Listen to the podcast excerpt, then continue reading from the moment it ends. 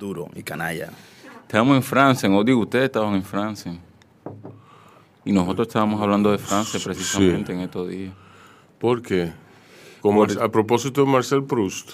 No, no, no, no. ¿Era a propósito de Proust? No. Sí. No sé. Se mencionó, se mencionó Marcel Proust. Sí. Eh, con sus miradas interminables. Ah, sí, sí, sí, sí. Sí. que él siempre arranca la novela, las novelas igual, todas. Eh, bueno, sí, pero ese no, eso no es lo peor de él. Bueno, desde las correcciones para acá. Eh, Yo no lo conozco. Pero, ah, tiene como cuatro novelas Marcel Proust, Marcel Proust no escribió las correcciones. No, Franzen. Franzen, Franzen. Sí. Sí. No, Proust no, Proust no arranca igual. No. Para nada. No, no. Lo que pasa es que las novelas de él eh, tienen pretensiones de ser eh, dickensianas. Eso lo mencionaste tú, es una teoría tuya. Yo no hubiera hecho ese paralelismo, pero es cierto, es cierto. Él tiene, él, siempre como que se tira por todo lo alto. Sí. Con todas sus novelas. Sí. Entonces, como dice Rey, eh, todas sus novelas tienen una explicación política. Él asume que todo lo que uno hace es político. Y en ese sentido, eh, él hace como un paralelo, él, da una explicación existencial, filosófico-política. Y bien hecho por él. Y bien hecho. Bien hecho por él. Y yo no creo que lo haga por activismo ni nada. A veces los escritores necesitan un marco de estructura para operar. Eh, y quizá eso le da. A veces no, los escritores necesitan un marco estructural para... ¿Qué tú dirías en Juno, por ejemplo? ¿Qué marco de Y tiene crítica sociopolítica, pero ¿qué es el marco de, estructura de él? Yo creo que hay una sexualidad ahí. Hay la, sexualidad, eh, el dominicanismo. Exacto, el, gran fantasma de la identidad. Exacto, el gran fantasma. Pero hay un tema sexual no resuelto ahí. Pero me entiendes dónde yo voy, o sea, porque también hay sexo en Jonathan Franzen, pero lo de Franzen es, la estructura sociopolítica. En You Know está la vaina, te digo más, eh, en Ángel Hernández, que Charamico es una novela que a mí me parece muy interesante. Eh, juega con la disrupción. Esa es su estructura. La, historia está ahí. Entonces yo creo que cada quien se engancha en una estructura. Ahora habrá que ver, la pregunta sería, si tú como escritor te enganchas en la estructura para tú hacer una obra o si tú como escritor te enganchas en la estructura para ir haciendo el proyecto. O sea, te digo, Jonathan Franzen, eso de lo que tú dices, son esas gran, esos grandes esfuerzos. ¿Tú sabes quién dice ese? Eh, Piglia hablando de, cuando habla de Borges, y, habla de lo contrario de Borges. Cuando dice, ah, no es Mallea, no es fulano, no es fulano. O sea, no tiene la gran obra. No. que es lo que tiene Franzen. Ese, ese, cada novela es un gran intento. Pero yo creo que Borges, bueno, Borges, como, como en el sentido opuesto que Franzen, eh, que, Borges sí es duro y sí es canalla, y, y, sí sabe ser canalla. Eh, Borges es como un río que es constante, que siempre es seguro, es como un río, es como un clavo, como una playa secreta, que todo el mundo la conoce y nadie habla de ella en el pueblo. ¿Entiendes? Algo así. Y es raro porque Borges también, eh, yo estaba pensando precisamente en, en los escritores Totem de él y son escritores de grandes novelas. O sea, Borges es un gran admirador de Dickens, Borges es un gran admirador de Stevenson, Borges es un gran admirador de Chesterton. Es, un, gran, un gran anglófilo. Es un gran anglófilo. Y esas grandes historias irlandesas, eh, irlandesas del, del, África del Norte. Es un escritor que no está necesariamente en el centro de lo que se entiende como que lo que debe ser la literatura. Siempre estuvo por las periferias. Quizá la estructura está ahí pero lo que, la idea que yo quería terminar con Franzen era esa, ¿no? De tener ese escritor que se entrega a grandes cosas, pero tiene también que sacrificar mucho, duro canalla. Por eso tú puedo decir, Franzen para mí no es ni, ni uno de la otra. Es un, eh, y está mismo, escritor neutro? Sí, exacto, exacto. No es, vamos a hablar de, el, duro que nos inició en la conversación. Paul Auster, no es Paul Auster. Oh, sí. Y yo te voy a hablar de un canalla y duro a la vez. Norman Mailer. Mailer. Cuya, cuya primera novela tiene más de 400 páginas. Sí. The Naked and the Dead. Sí. Y bueno, señores. Poco hijo de puta de él. Sí, sí, sí, sí. Estamos, señores, en eh, La Yola Borracha, el podcast literario que dirige Emil Matos para Bajo Radio. Emil, dite algo. Eh, no, señores, eh, fantástico que ustedes estén por aquí. Yo realmente eh, hoy soy invitado a mi propio programa, porque realmente... ¿Y por qué? Sí, pues me siento así hoy, como... Hoy. Sí, como que vine... Como apagado. Sí, no, no, me encanta que Rey esté aquí porque hay, un, hay un programa con Rey que ya está, en todas las plataformas, que ustedes pueden escucharlo, pero quedaron muchas cosas pendientes con Rey, siempre quedan cosas pendientes con la gente interesante. Hay que ver, hay que bueno. ver, porque este es un programa especial, esto va a ser un programa de radio y a la vez va a ser un podcast. Entonces, eh, bueno, esto es parte de una serie de programas que sobre literatura vamos a armar con el protagonismo de Rey, que se va a llamar Duros y Canallas. En Bajo Radio, un corito no, tan, sano.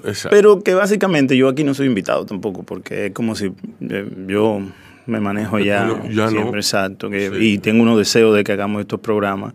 La idea surge de eso. Escritores duros y canallas, y nosotros vamos a hablar de eso. Que decir que es escritores, quiero que entiendan que básicamente eh, nos estamos apegando a las leyes más eh, subjetivas. estrictas y, normales y subjetivas de lo que es el español. Es inclusivo el programa, escritores es solamente hablando en español, porque son escritores y escritoras, pero como es radio y nos cuesta el tiempo, vamos a ir por escritores. Diciendo esto, una, una dura para nada canalla, dura, dura. Aida Cartagena por Aida Cartagena. Exacto. La de la dura. En este sentido, aprovecho que te dije, eh, yo me fui de boca la última vez que estuve aquí porque no expliqué bien lo que yo quise haber dicho, la intención era otra. Cuando hablé de que Miguel de Mena había intentado lo, de hacer una edición de Calera para Electra, lo que yo quise decir en verdad... Sí, pero no te des intimidad. No, tampoco, no, pero lo que quise decir fue en verdad que lo intenté y lo logré. Y lo logró, o sea, que lo intentó y lo logra. Sí. Y aclaro lo siguiente, el que quiera leer una versión anotada de Aida Cartagena Portalatín, la tiene Cielo Naranja. Que no solamente tiene, Cielo Naranja no solamente tiene esa, tiene ahí los archivos, tiene toda la obra muy excelentemente cuidada y excelentemente clara el trabajo de Miguel de Mena. Hay una cosa en la que yo me quedé pensando. ¿Cómo se llama el libro de cuento de ella? Tablero. Eh, tablero. Lo acabo de releer ahora. No, es genial. Hay una cosa que yo me quedé pensando con eso, y es que la primera edición de la novela, ella la hace con Brigadas Dominicanas, que es una editorial que ella dirigía. Entonces me quedé pensando en lo que tú decías de los errores. ¿Qué pasó ahí entonces? Porque... No, eran otro tiempo y, y, ahí, ahí yo creo que lo que hubo fue un poco de descuido también quizás editorial, porque después la cogió la editorial de la UAS, después lo cogió... Pero ella, ella la anotó, ella le hizo las anotaciones. Hizo anotaciones y entonces son de esos textos míticos que, que tienen mucho vericueto, ¿me entiendes? O sea, y es una novela rara, es una novela collage, armada, pedazo. No dudes tú que ahí se haya ido. Yo tengo textos así que ya están publicados. O sea, hay una versión de los gestos inútiles que andan por ahí que, que, está que están pegadas. Como, eh, hay cosas que si tú no, no, estás leyendo con mucho cuidado se pueden perder y, eso pasa, tú sabes. Eh, el asunto es que a, una, novela que ha tenido su, su historia y volviendo a su dureza, la tipa estaba clara. O sea, Doña Ida eh, era de usted y tenga. No le estoy diciendo Doña di que por el respeto, sino Doña de usted y tenga. ¿no? sí. estamos hablando de una escritora en contra de todo, apostándolo todo que conoce el valor de su, de su, de su, de su trabajo. En un tiempo, ¿Sabe quién es? En un, tiempo en, en, el cual la vida privada no valía tanto. Eh, no. Eh, Mira que ella, ella sí, ella caminaba enhiestamente por el conde y todo el mundo la miraba y sabían, y sabían su historia. ¿Por qué? Porque eso, eso tú no lo puedes ser sin atento a ti. Pana de do duro dos polos opuestos, uno medio canallita, Cortázar. Sí. Medio canallita. Sí, medio canallita. Sí. Yo diría que Cortázar. Eh, Yo no diría que es un gran canalla tampoco. No, él no es grande. Eso. Canallismo. Ahí hay un canallismo. sí. Es un canallismo. Duro no, no, no es. No, no le veo la dureza. No, no en el durismo que nosotros estamos tratando aquí de conseguir. Exacto. No exacto. Ahora, eh, porque la gente va a entender a que nosotros nos referimos con duro. Nosotros nos referimos a, dibujar una panorámica subjetiva de las letras latinoamericanas y sobre todo norteamericanas. de los últimos tiempos, cuando los escritores eran escritores, cuando los escritores se distinguían por tener una posición política, por tener una posición social, por tener una posición sexual y donde no se le podía decir nada. Y pública. Y pública. ¿Entiendes? El escritor. Hemingway. Vamos a empezar por Hemingway. No, vamos a seguir el otro ah, Polo, porque yo te dije a tablero hay un cuento donde ella dialoga con Hemingway. ¿Cómo se llama? ¿Cuál es ese? Que es una joya. El otro polo es Marguerite Cenar. Ahí estamos hablando de una dura. De una dura, dura. Y era pana, y Aida era pana de ellos en Francia, en París y vaina. O sea, no de que pana, jangueaban. Oye, esto. Sí. Una dominicana. Eso, eso a mí me vuelve loco. Sí. Oh, pero ¿qué fue? ¿Tú sabías que Darío Contreras le dio una galleta a Vargas Vila en, en, en, París? ¿En serio? A Vargas Vila. El, doctor. El, escritor más mediocre de Colombia. Oh, my God. Sí, lo dice Balaguer en memoria de un cortesano. ¿Y si lo dice Balaguer? Sí. Toco madre. Margarita dura, donde las haya. Dura, sí. Eh, estoica, esa novela sobre Zenón que ella hace, sobre el estudio sobre ese de la muerte, el hombre en su celda, eso es un decado de todo lo que estudian el estoicismo pasan por ahí. Eh, hay que recordar que Memoria de Adriano no es más que no es más que el diario de un me voy a lanzar a lo, hondo aquí. El diario de un epicúreo que quiere ser un estoico. Wow. ¿Verdad, Adriano? Tú dices. Eh, sí, sí, así mismo. Mira qué dura es esa tipa. Las contradicciones que ponen un texto. traducida por Cortázar.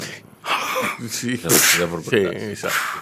Sí, Sí, yo siempre he dicho que Cortázar debió limitarse a traducir. Ay, no, no diga eso. Pero no, Rubén, no diga eso. No, okay. no hubiésemos tenido no cronopio, fama. No, exacto. Sí, eso es necesario. Ni la noche boca arriba, ni... Sí. La noche boca arriba. Sí, sí. Y, la de, y, la, y la apología Miles. Ni toda, ni toda esa, ni toda esa lectura adolescente el perseguidor. Ni toda esa lectura adolescente de Cortázar. Bueno, sí, pero... Porque no era duro, era canallita, pero qué bien... Yo entiendo por dónde tú vienes, porque qué bien leía a los duros. Exacto. Sí. Porque el perseguidor tiene eso mismo de lo que estábamos hablando ahorita. Es como un libro traducido, no está escrito en argentino. Sí. No, parece un libro norteamericano. ¿Verdad? un, texto norteamericano. Sí, a mí me gusta mucho. Eh, el, tipo era, el periodista era francés, creo. Hay una película de eso también por ahí. Inspiró muchas cosas. Cortázar. De Cortázar se desprende mucha gente también. Sí, eh, sí no, no eh, sí, Rayuela. hay que dejar, hay que, no, usted tenga pero no es duro. Entonces, ¿qué fue lo que dijimos? Habíamos hablado de David Mamet. David Mamet. Sí. Eh, escritor de Chicago, ciudad que se precia de sed y que dura, ¿no? De tosca, la ciudad de los hombros anchos. Chicago, Chicago es una ciudad que ha dado grandes escritores.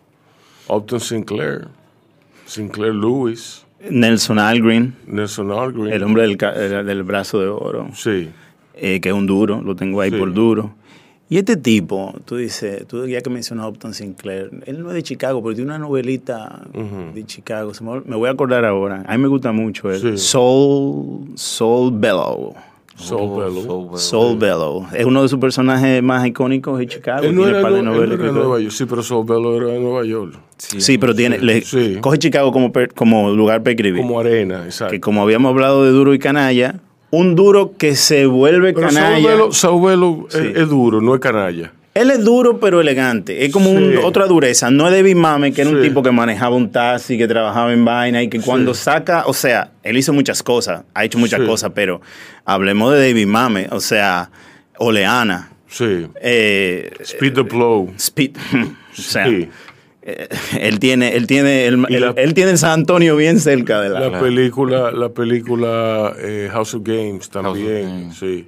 Pero también te hizo, hizo los otros días una película de Jiu Jitsu, Red Belt. Eh, el tipo, o sea, hizo una con Anthony Hopkins ahí que no me gusta mucho una cacería de una cosa. Sí, sí, Pero está bien, eso está bien. él es duro. Sí, él es de eso duro de lo que nosotros queremos buscar. Él, él te define, con esa definición de escritor duro de la que nosotros estamos hablando aquí, ahí está, él, él, él, es la, él, es la, él, tú lo ves, el retrato. Sí. Una definición de una escritora dura que tú quieres ver, Silvia Plath. O sea, ese sería tu retrato. Sí. Silvia Plath. Oh. Sí. Dura. Pero y hay que joderse. Sí, eh, es de viejo, para tú morir, para tú morir, con la cabeza metida dentro de un horno, tú, tú tienes que ser duro. ¿Qué le pasa lo mismo que con Sol Juana? Que, que crean en tu personaje la gente no los lee o se ve una, un poemita. Creo que Woody Allen tiene razón entonces. ¿Quién? ¿Qué dice Woody? Woody, dice en, en, Annie Hall, Woody dice, Silvia Plath, ¿no? Que es un canalla canalla. Woody Allen es un, canalla, canalla. ¿Y qué es lo que dice? Sobrevalorado. ¿Qué es lo que dice de, la lectura de los adolescentes y tal.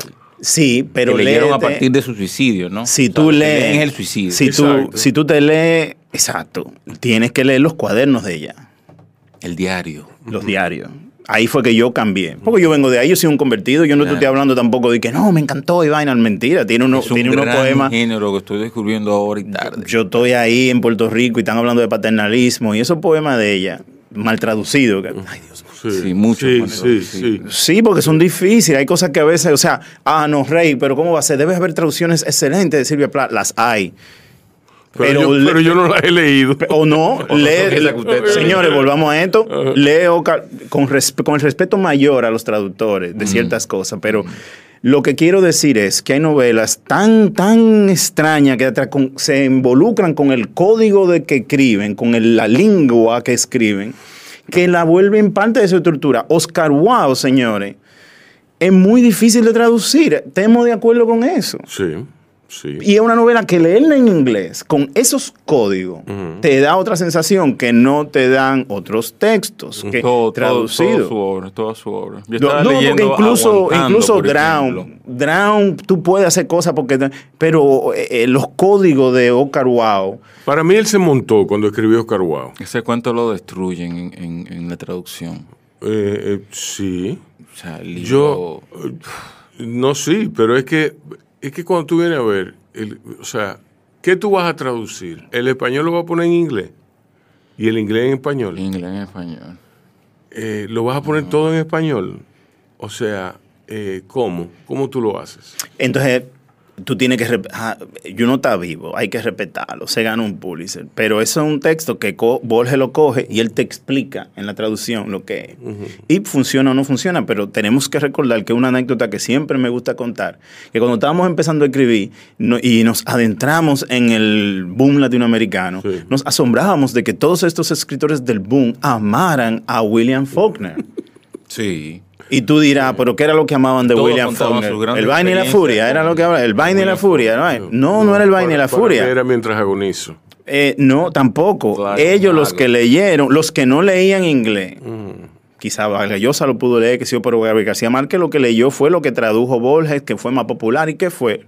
Las palmas, eh, vainas, las palmas, las palmeras, salvajes da la ganaria de Borges, en donde él explica a William Faulkner, pero claro, con la genialidad de él.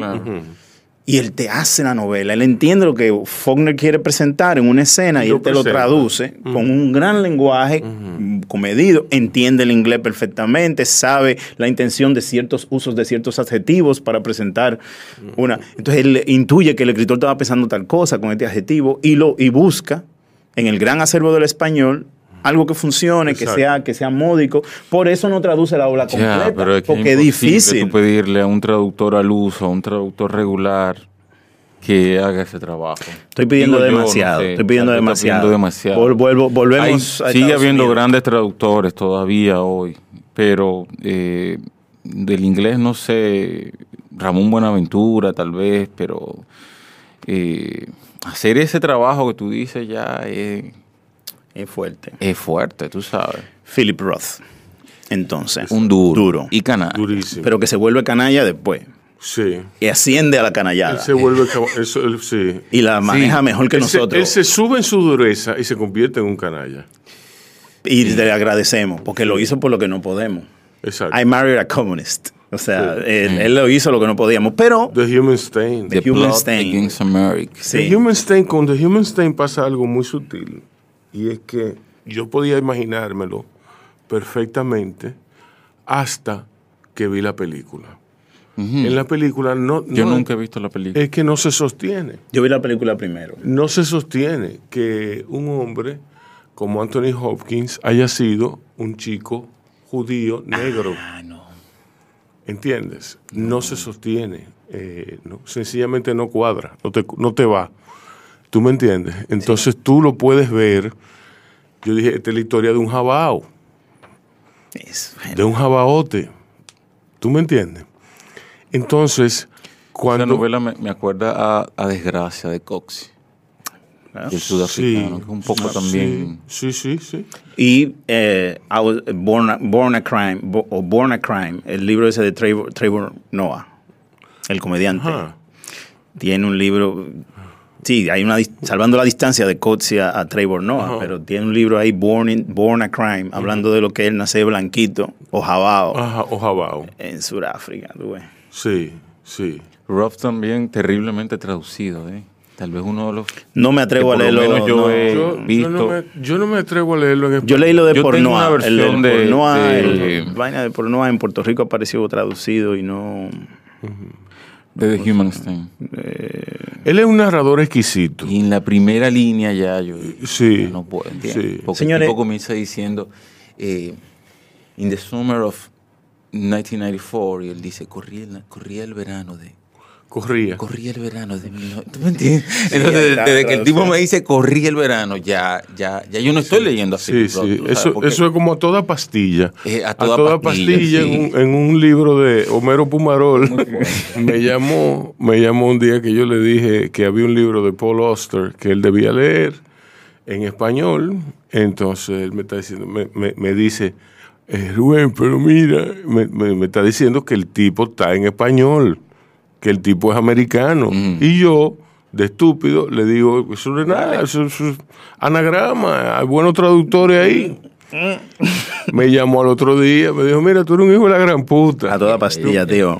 Entonces él dice que, que, que no, que efectivamente que hay una hay un párrafo donde dice donde hablan de un hombretón que iba corriendo a toda pastilla. Sí, como fascista, tío. como fascista, tío. Entonces ahí, ahí se cayó todo. Hay un libro de, hay un libro de Philip Roth que no se consigue mucho, o sea, no se habla mucho, no se comenta mucho, se consigue. Claro está, yo tengo dos ediciones, la última es bellísima. Se llama Letting Go. Letting Go es la segunda, es la primera novela de Philip Roth o el segundo libro de Philip Roth. No me gusta decir que es la primera novela porque Goodbye Columbus ahí. Goodbye Columbus es como que él te plantea, es la mise en place. Él te dice, estos son los personajes que yo voy a usar, yo voy a hablar así, yo voy a, voy a hablar de estos temas, el sexo, los judíos, la vaina. de, tú voy a hablar de Nueva York, yo te voy a hablar de esto. Loco, un escritor que se mantiene fiel a una vaina, que no, no estoy diciendo tampoco que eso hay que dar una medalla, pero es muy chulo, veo un, vamos, es muy chulo ver un escritor plantearte un sistema y desarrollarlo. Es un escritor que escribe para escritores. Philip Roth tiene esa novela que se llama Letting Go. Loco, esa novela yo la leo todo los Thanksgiving. Es una novela en donde él te habla del, de, eh, vamos, Franzen otra vez. Es una, es una de sus novelas más grandes en, extensión. Y te hace de la historia de dos panas. Los dos son judíos, los dos son muchachos de Nueva York, vienen de de clases sociales slightly different, como un imbalance en, el, en la matrix que hay ahí. Uno de ellos, el papá es dentista y vaina y como próspero, y el otro, el papá fracasa con un negocio de congelados. Están los dos, pero los dos son súper estudiantes, súper aplicados, súper vaina. El riquito es cínico.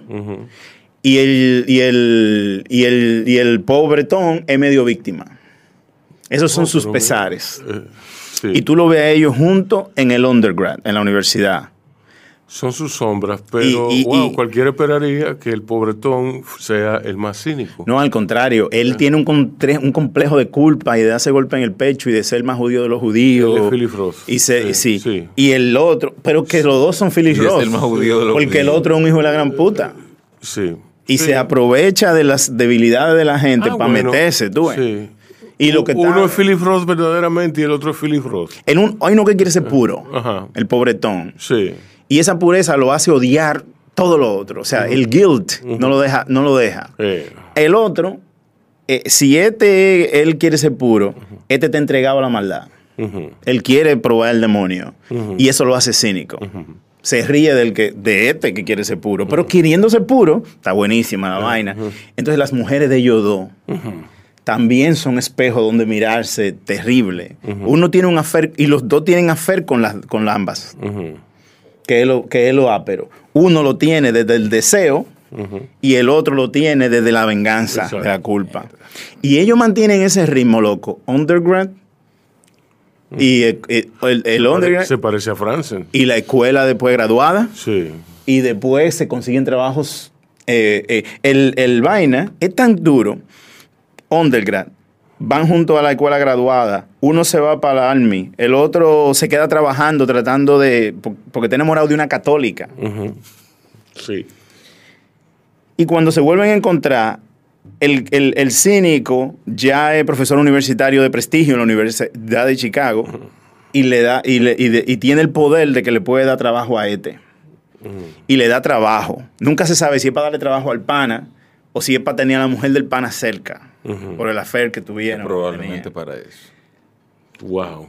Yo me leo esa novela, es que, es que muy, hay frases para moverme de ahí, pero hay frases en esa novela que, que conservo mucho, o momentos. Hay uno en donde el papá del, cínico está teniendo, se va a casar con otra jeva, que no es la mamá de él, y ella quiere como dar un consejo, y ella le dice, mire, él le dice, mire, doña, eh, families are long and complicated. O sea, no me dé consejo, no hable de mi familia. Tú te puedes casar con mi papá, pero no me hable de mi familia. Y la otra es donde el papá del chamaco dentista le pide a su hijo, casi le ruega que se siente en la silla para él revisarle los dientes. Y entonces empieza a criticarlo, que si no se ha cepillado bien, que ya oye la vaina psicológica. El chamaco no quiere sentarse, porque desde chiquito el papá hacía eso. Entonces el papá le dice, yo puedo decir mucho de la vida de un hombre por cómo tiene su dentadura. Ya ve, ya que habíamos en donde, porque hablamos de Aida, hablamos de María Hablamos de Aida, sí. Ya hablamos de Phyllis Roth, ya hablamos bien de David Mamet, de Nelson Agrin, hablamos de Chicago, ¿no? Eh, ya vamos entonces un chin más para lo hondo. Dashiell Hammett. Uf. Duro donde los haya, ¿no? Para los negros. Bueno, no sé. Eh, yo, El halcón maltés. sí. A mí ese, todo ese terreno de la novela negra clásica me falta descubrirla. Bueno, pues entonces que está bien, está virgen, ahí tiene una gran oportunidad. Y esas traducciones no molestan leerla. Yo me leo, por ejemplo, el halcón maltés en español y no me molesta leerlo con el oye, tío. Mm. Joder, no, me molesta, me cae bien. Como que tiene su gracia. Tiene su gracia de, novela traducida así eh, Dashiell Hammett. Eh, hablando de duro, ¿no? ¿Qué, es lo que estamos hablando? Habíamos hablado al principio de duro cuando hay una época nostálgica quizá de eso, de, que ser escritor era ser escritor. Y tú tenías una posición social, sexual, sociopolítica, bien clara, la defendía. Y la gente, como se leía más quizá, ¿no? era fácil defender tu posición porque había algo de tu posición en la escritura, en la manera de vivir, ¿no? duro. sería un... Capote canalla. Es un canalla. Canalla, pero duro en ciertos textos. Por ejemplo, a sangre fría, duro. ¿Por qué? Es un escritor que va al problema y te lo describe a sangre fría, claramente. Yo creo que él se elevó.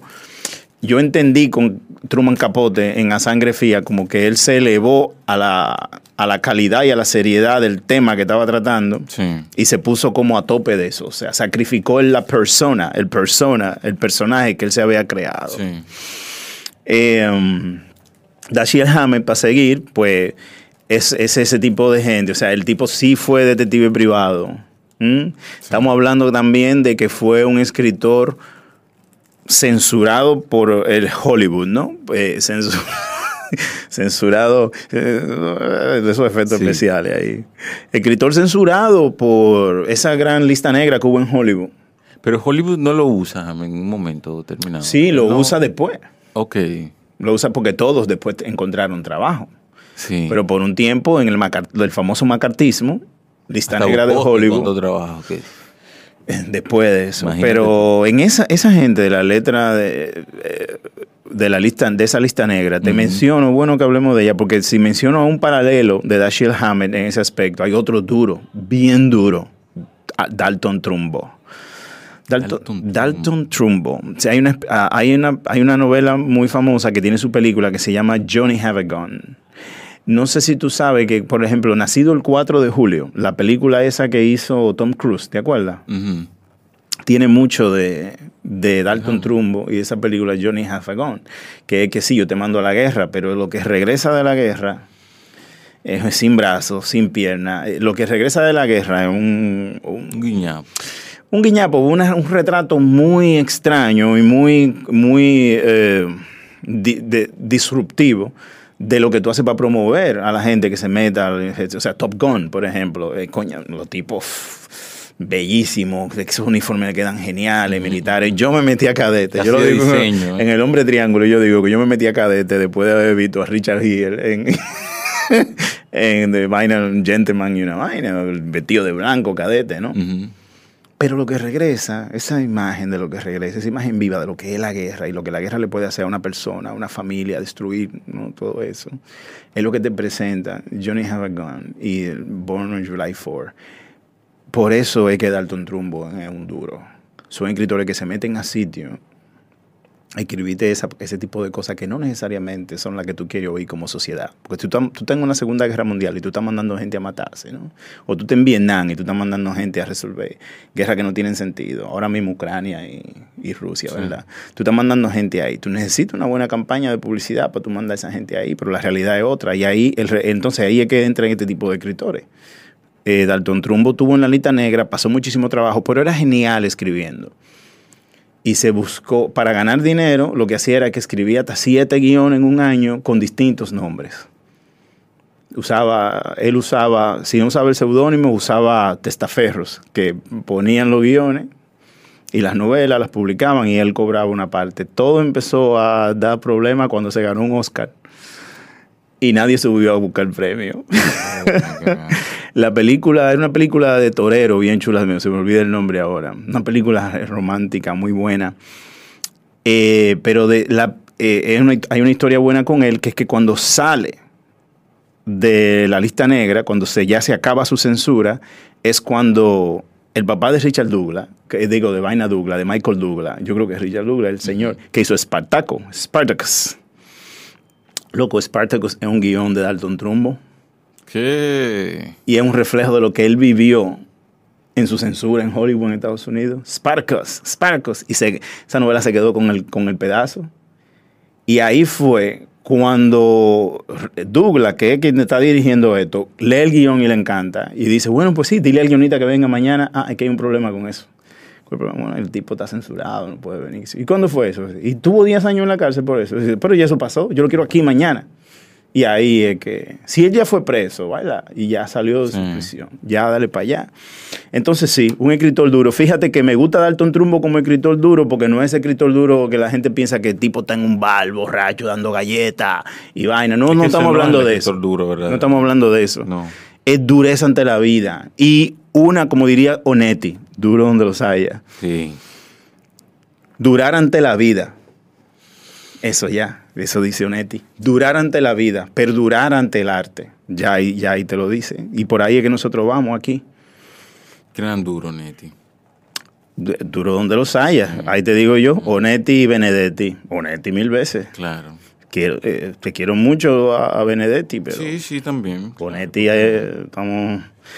Eh, Rubén había mencionado con nuestras conversaciones anteriores Carson McCullers.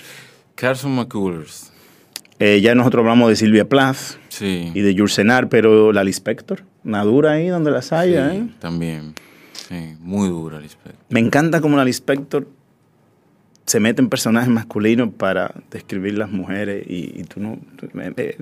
hay, hay, hay, algo ahí en la estructura. La pasión, según Y eh, me lo imagino en, portugués, me lo imagino en brasileño. tiene que tener un ritmo. Tremendo.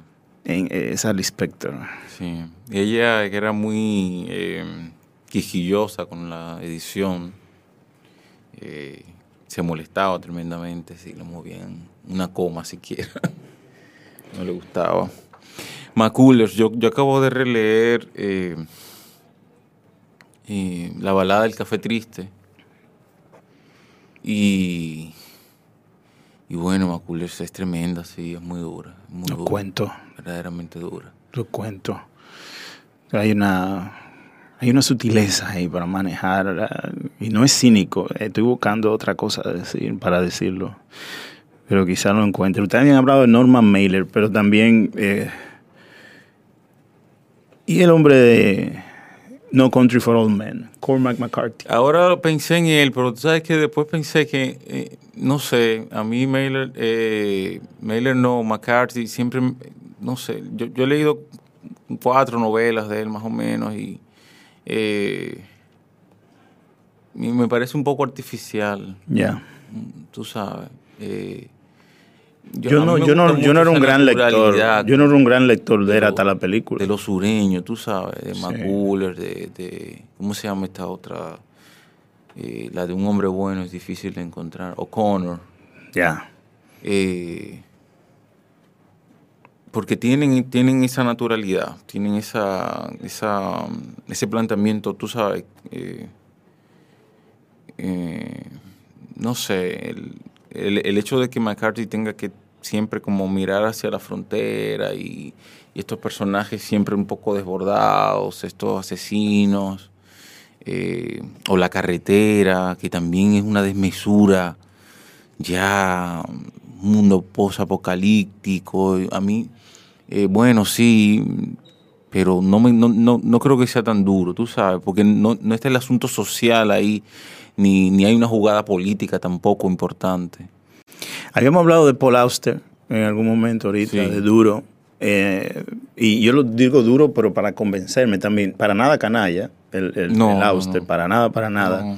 Pero duro donde, duro en ese sentido, en, perdurar. Fíjate, es un gran traductor, Paul Auster. Y tiene el texto de The Art of Hunger, el arte del hambre. Sí. Eh, que seguro se traducirá de otra manera, pero... Eh, sí, pero es un arte, el arte de... La gran hambruna. El arte de la hambruna. Eh, te, deja ahí, él te enseña ahí, se deja ver él como traductor, como lector, como... como y me gusta porque entonces te da, te cuenta, él tiene un libro, ahora te digo yo, se me va un libro buenísimo que lo leí antes de, de, de Art of Hunger, que se llama es una expresión norteamericana que es como de from pocket to hand o from hand to pocket, algo así que lo que te dice es como que tú vives de lo poco, ¿no? Em, y ahí él explica todos sus trabajos, se parece mucho a Murakami en eso. Explica todos sus trabajos de por qué es escritor y cómo se llega al escritor. Pero él te lo dice, que, que me encanta por esto. Y es un libro bellísimo, la edición está muy buena, tiene una foto de él bien jovencito en un barco. Él te lo dice desde su inicio de la infancia hasta que, hasta que conoce a su agente literario. Y te lo dice entonces, pero la estructura que estamos hablando ahorita de estructura, que hablamos de una sexualidad, eh, en la sociopolítica, en esta de Paul Auster es el dinero. Mm. Él relaciona el dinero asquerosamente con la escritura en ese libro. Gran tema. Eh. Él empieza a hablar de su mamá, de su papá, de ver cómo ellos manejaban el dinero. O sea, su, él te empieza a contar su historia como escritor desde la infancia y su infancia empieza cuando él ya claramente tiene una conciencia de lo que es el dinero. Relación con el dinero. Sí. Y te explica eso, te explica eso, te explica eso, hasta que acaba high school habla de unas herencias, siempre hay unas herencias ahí, como que ellos vivían con lo mínimo y viene, se muere alguien y le deja una herencia a la mamá, por ejemplo. Y eso le permite a él desahogarse, elige ir a la universidad, pero lo que hace entre los breaks de los veranos es conseguir, consigue trabajo como de marino mercante y empieza a viajar y a escribir y a traducir.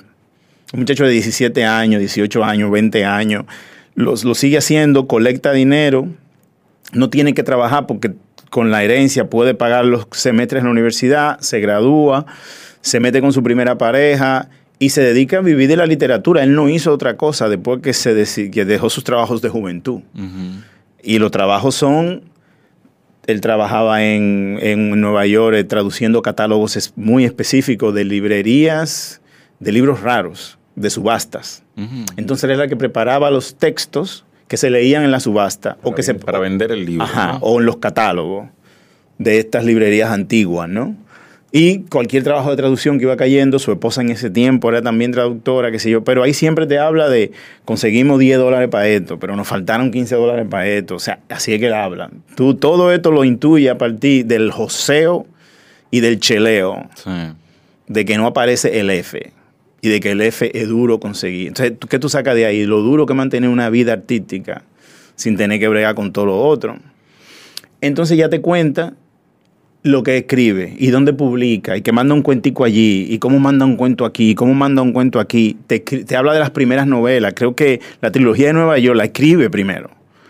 La tiene escrita en distintas cosas, pero ya sabe que va a ser una trilogía y sabe que son tres novelas y sabe, pero las, tiene los manuscritos.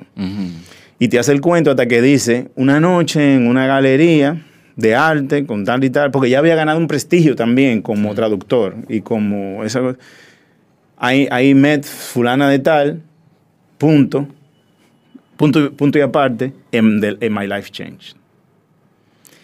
Y ahí se acaba el libro. Entonces tú intuyes ya. Ahí ya él tenía la novela y presenta la novela. Y ya se hace, ya, ya, ya, nace Paul Auster. Todo lo demás es historia. Y el libro tiene un juego que él inventó, porque él se dedicó a crear juegos de mesa. Sí. Para poder vivir, ¿no? Vender las patentes de eso y todo eso. Y entonces él incluye el juego en el libro y las reglas del juego y todo. Entonces me gusta mucho porque el libro también habla de pelota, de béisbol, que él es un loco con el béisbol, que ahí me acuerda mucho Murakami también, sí. que Murakami duro. Sí. Eh, Murakami. Sí, yo creo que sí. Duro, duro. Yo diría que sí. Duro como se enfrenta a su trabajo, ¿verdad? Sí, sí. Y, y tiene esa cosa... Con mucha disciplina, con mucho respeto. Pero que eh, tampoco es una vaina que te aleja de eso, ¿me entiendes? No. Es disciplina, es respeto, pero tú lo, tú lo ves porque el tipo, tú ves que le gusta, como que no hay una pose ahí. No. Y, así tú se lo compras. No, y además hay una visión eh, del trabajo. Entonces, yo estaba leyendo una, una, eh, correspondencia entre Elizabeth Strout y Elena Ferrante. Ah. Que están, se, se cartean, mm. se escriben. Y bueno, ya no se cartea, ya nadie se cartea, sino por email. se dice ahora? Sí, sí. Se... No sé, pero se, es la única. Se, se mandan correos, se escriben, la cosa se escriben, se escriben Y, y ellas hacían mucho hincapié, ambas, las dos, en, en la necesidad de desacralizar y utilizaban un término que era eh, lo, volver la literatura o el oficio laico es decir, desacralizar un poco toda la idea del escritor y del trabajo del escritor y, ponerse a pensar un poquito más en, las condiciones materiales que conlleva la realización de una obra. Es que tú, eso es un programa que vamos a hacer eventualmente, cuando nos vayamos moviendo hacia adelante. Yo quiero hablar un poco del bloqueo del escritor. Sí. tengo un programa. quiero hablar del bloqueo del escritor. Del famoso bloqueo. Porque es que a nosotros nos enseñan a hacer la novela, nos enseñan lo que es un escritor, nos enseñan todo eso, pero no hay nada, nada, de que te hable. Cuando no se puede escribir. Cuando, cuando tú no vas a tirar para adelante. Sí. Cuando tienes que tomar una decisión porque eso no va para ningún lado. Sí. Nadie, te enseña, tú tienes, nadie te enseña a bregar con el fracaso. Y nadie lo quiere. Y cuando lo publica nadie lo quiere. Y cuando, con quién va a hablar de él y sacas el libro no hay una crítica, ni siquiera para molestarte hay una crítica en la prensa, o sea, no hay un ejercicio crítico, qué sé yo. Entonces, ¿qué hacemos? ¿Dejamos de escribir? Porque la literatura es todo eso. ¿Qué se hace? ¿Qué se hace con el fracaso en ese sentido? O con la idea que se tiene con el fracaso se fracasa mejor. Es la única se fracasa otra vez y fracasa dice mejor.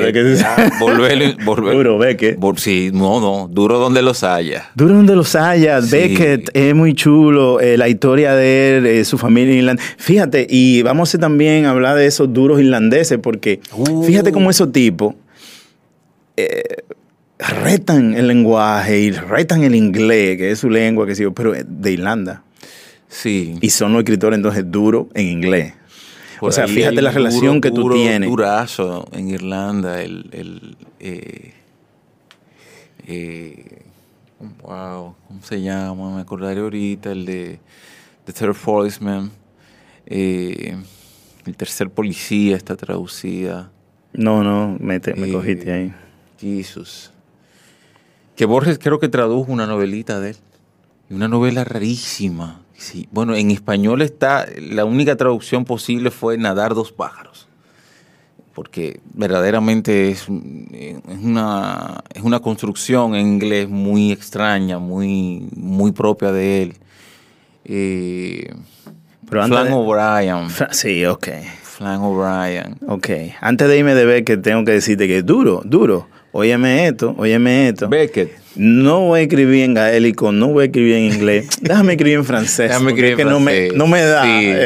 los otros lenguajes no me dan. Voy a escribir en, francés. Pero voy a traducir mis novelas también. También. Que es otra cosa. Y no solamente voy a traducir mis novelas, que yo creo que es incluso eh, más fuerte, que voy a hacer mis novelas en inglés, porque la verdad es que Digo, no sé, habría que leerlas en francés, pero ve que rehace las novelas. Sus editoras, por lo menos, lo que dicen es eso.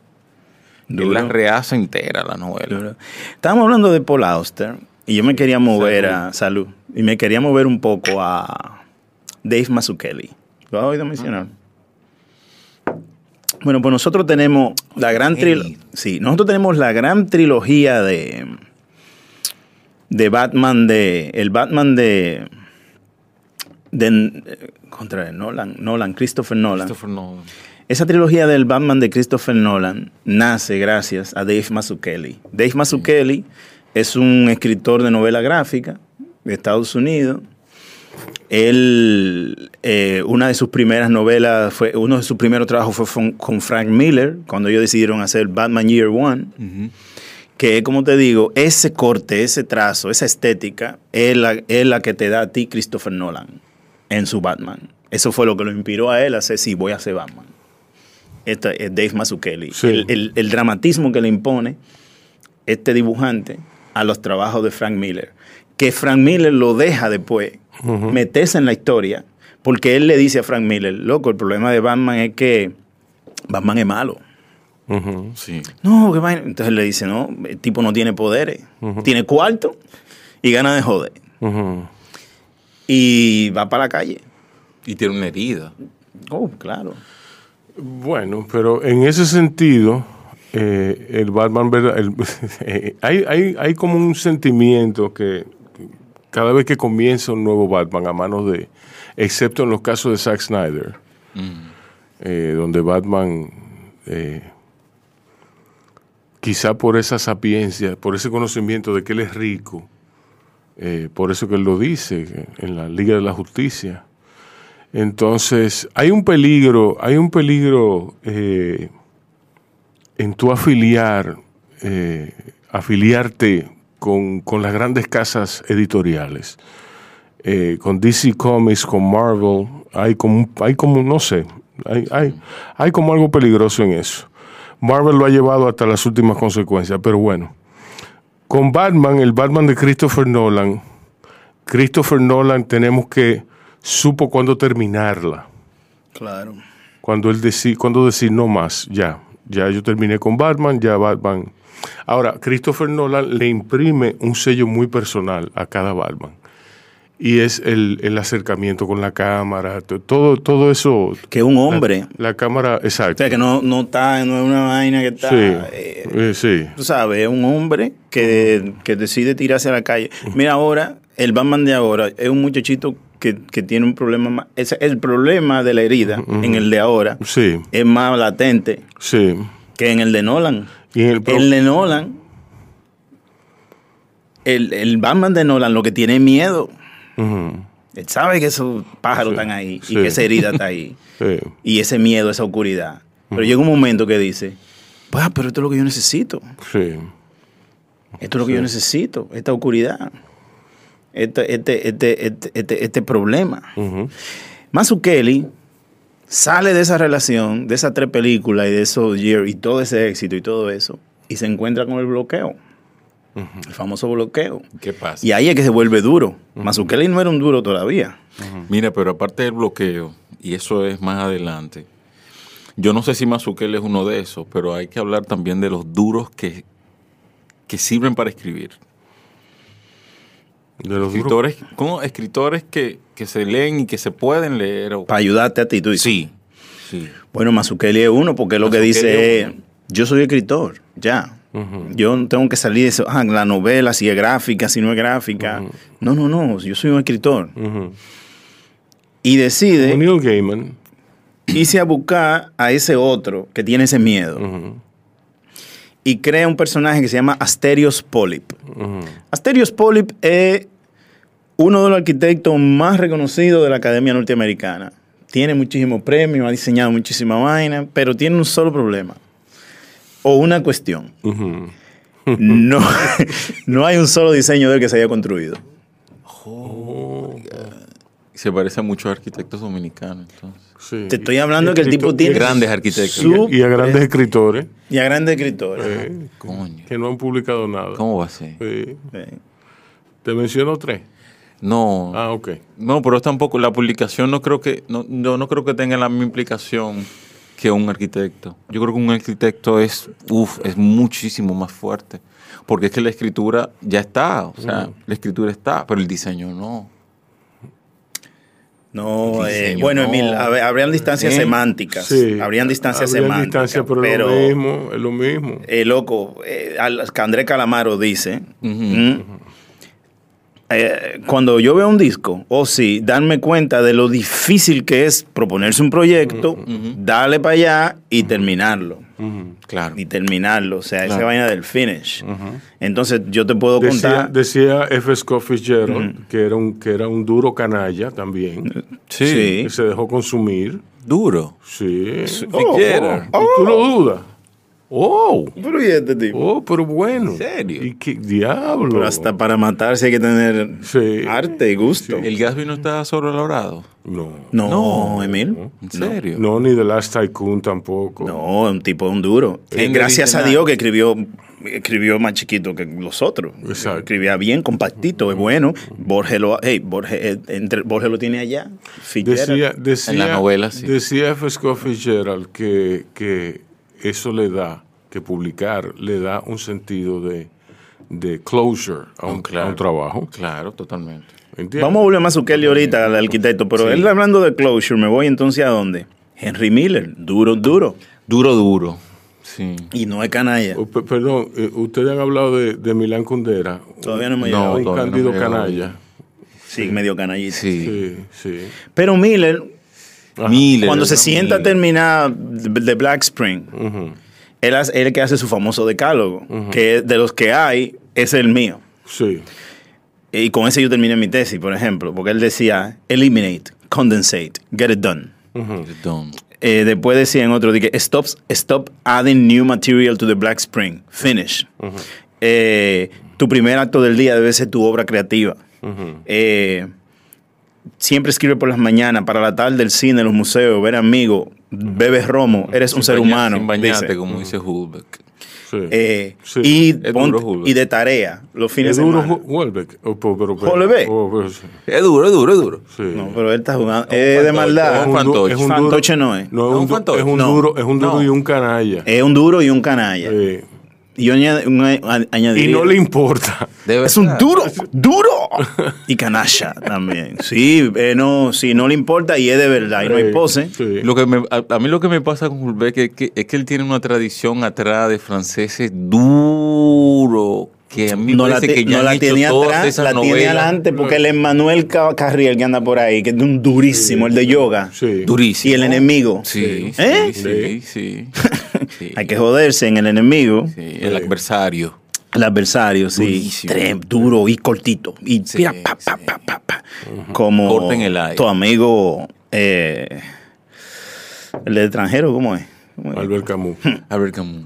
Exacto. Duro. Exacto. Él tiene ahí a Camus, él tiene a Celine. Camus era, era un duro, no era un canalla. Exacto. No, no era un canalla. No era un, canalla, duro. No, era, un hombre muy activo, muy políticamente activo. sí, claro, pero era un hombre muy bondadoso Sí. sí, porque ahí voy, qué bueno que tú dices eso, porque está, tenemos que hablar también de ese tipo, de Bukowski, el mismo Miller, eh, Philip Roth no, pero Bukowski, Miller, Hunter, no, Hunter entonces no, pero vamos, también vamos a dejarlo ahí. Hunter, Bukowski, Hunter entonces era un canalla loco. Sí, digamos que Plath, eh, Henry Miller y y Bukowski, que son tipos que te enseñan a ti que cuando un duro de eso se abre el corazón, tú tienes que dejar el claro. O sea, los poemas de Bukowski que te sacan la lágrima a ti de la belleza, del, del amor, del... Loco, que te dejan sin sentido. Él lo hace, el punch. No hay, pocos escritores que tienen un punch como Bukowski. No, no, Bukowski cierra. always closing, always closing. Eh, tiene ese poema de que nos gusta mucho a nosotros de Shoelace, cuando termina, ¿no? Be careful when you bend over. O sea, siempre, siempre termina. Él, tiene un bellísimo también que dice, Your life is your life. O sea, no la, no la malgate, no la joda, no la vaina. Eh, eh, los ángeles de light están esperando eh. para deleitarse en ti. Sí. Mira, qué buena traducción, delight, deleitarse. hay una escritora y un amor infinito por la literatura. Era una dura canalla, Dorothy Parker. Oh, otra dura. Y una escritora durísima que no era canalla, que se ponía canalla de vez en cuando, que es Susan Sontag. Sontag. Sí. Ay, ay, ay. Sí, dura. Y canalla, canalla. Pero también cuando yo he conocido gente así, si no lo leen bien, si lo cogen por el lado contrario, porque mucha gente dice que Carlos Castro podía decir que es un canalla. Es un canalla. No, pero es un duro. Pero es un duro. Es un duro, es un duro y pero no y yo pero a mí me parece que es fantástico cómo se da la combinación, ¿no? Sí, no estamos juzgando. Cuando tú eres un duro y eres un canalla. Ah, ok. Sabina. Sabina. Fue tan duro y tan canalla que se volvió una comica de, una comiquita de sí mismo. Sí, se puede caer en eso. Mientras estaba haciendo eso, Calamaro estaba ahí dando duro. Y Vargas Llosa. Ay. Canalla. Es un duro. Y no es ¿Duro de dónde? No es un duro, Vargas Yo no creo que duro. ¿Tú crees que duro? Yo creo que es un duro. Yo creo que canalla. Duro no. No. Tú en el momento. Yo no creo que, yo no creo que él sea un canalla ni siquiera. Él comete canalladas.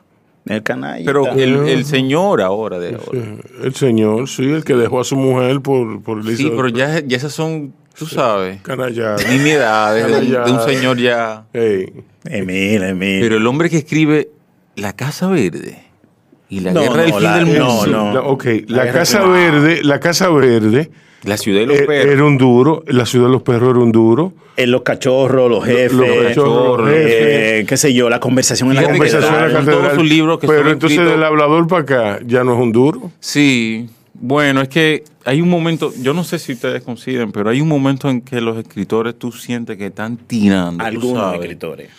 Algunos escritores. Al principio, sobre todo. Sí, e, ese momento en el, en el, que, en el que Oster dice, ya, mi vida cambió, como tú me decías ahora. ¿Tú entiendes?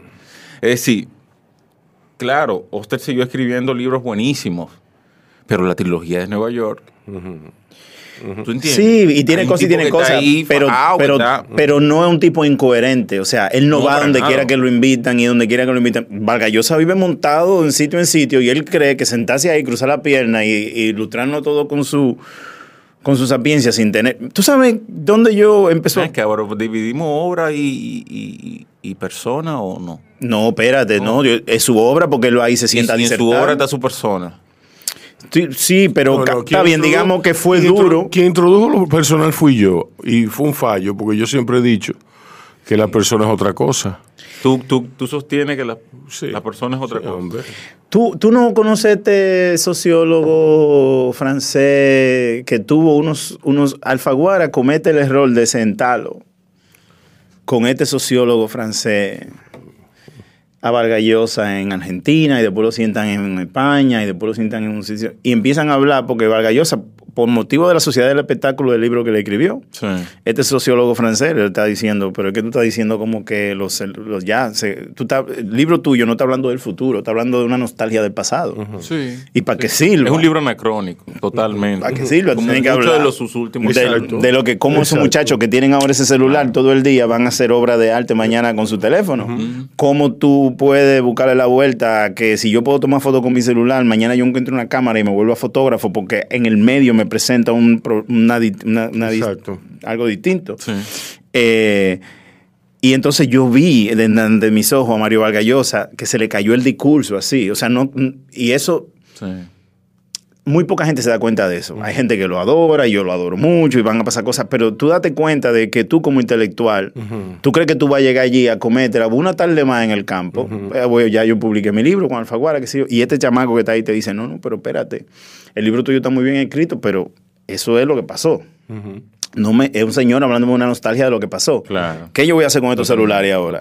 ¿Y qué yo voy a hacer con Toquilla ahora? ¿Y qué yo voy a hacer pero yo creo, yo creo que hay un momento en que Vargas Llosa eh, es muy valiente. Yo creo que hay un momento a finales de los años 60 en el que él se da cuenta lúcidamente de a dónde va la deriva, por ejemplo, la revolución cubana, de dónde va la deriva política, y él dice, mira, no, esto no. No, no, no, no, es un eh, oportunista. ¿Quién? Vagallosa. ¿Y es más oportunista que García Márquez? Porque si hay un escritor latinoamericano oportunista es García Márquez, ¿no? Sí, pero por lo menos al otro, el otro no escondía el grajo ni la cosa. Es que, es que hay un elitismo en Vargallosa y un yo sé más que tú y por eso tú tienes que pagar para yo sentarme arriba y que tú me veas, que sé yo. Es bueno escritores, pero... Y fíjate que desde joven siempre he dicho que como escritor Vargallosa es más completo que García Márquez. Pero el espíritu y el empuje no lo tiene tiene que crear, lo que no está mal, porque usted se puede crear como escritor, lo que usted crea. Pero es un tipo, mira, Vargallosa se amarró tanto a esas corrientes que le convenían, que, se, se, iba metiendo en problemas ahora después de viejo, porque se contradice. Claro, como todos los viejos.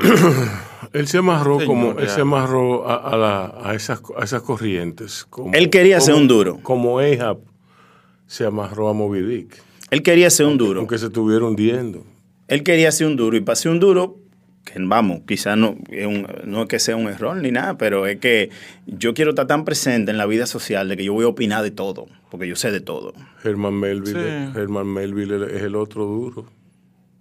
Otro duro. Sí. Mark Twain es otro, otro, duro. Mark Twain es otro duro. Durazo. Eh, Kerouac.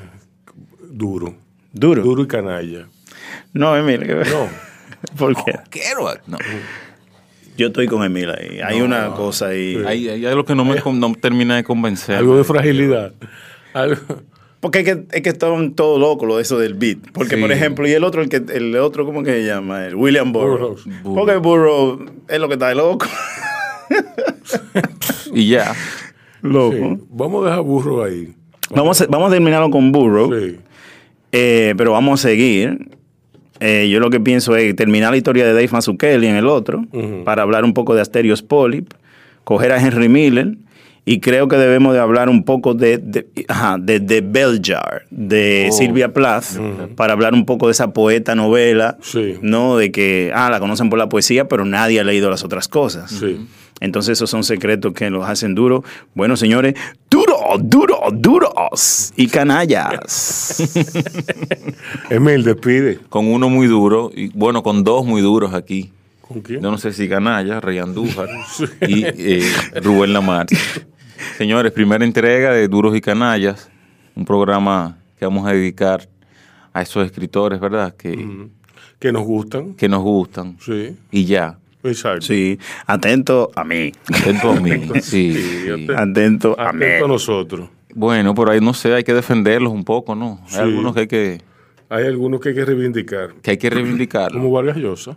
Como Vargas Llosa. Sí, vamos a hablar de ese tema también. Porque yo te estoy hablando desde la emoción también. Uno habla del, hijo que más quiere. Entonces. No, porque son, temas que nos apasionan. O sea, no, muchachos, ese libro de los cachorros y los jefes y toda esa historia de la parte de los cadetes. A mí me gusta más que la Casa Verde, honestamente. Así de los perros. Exacto. Bien, señores, eh, ya ustedes saben, se cuidan y cuidan a otros.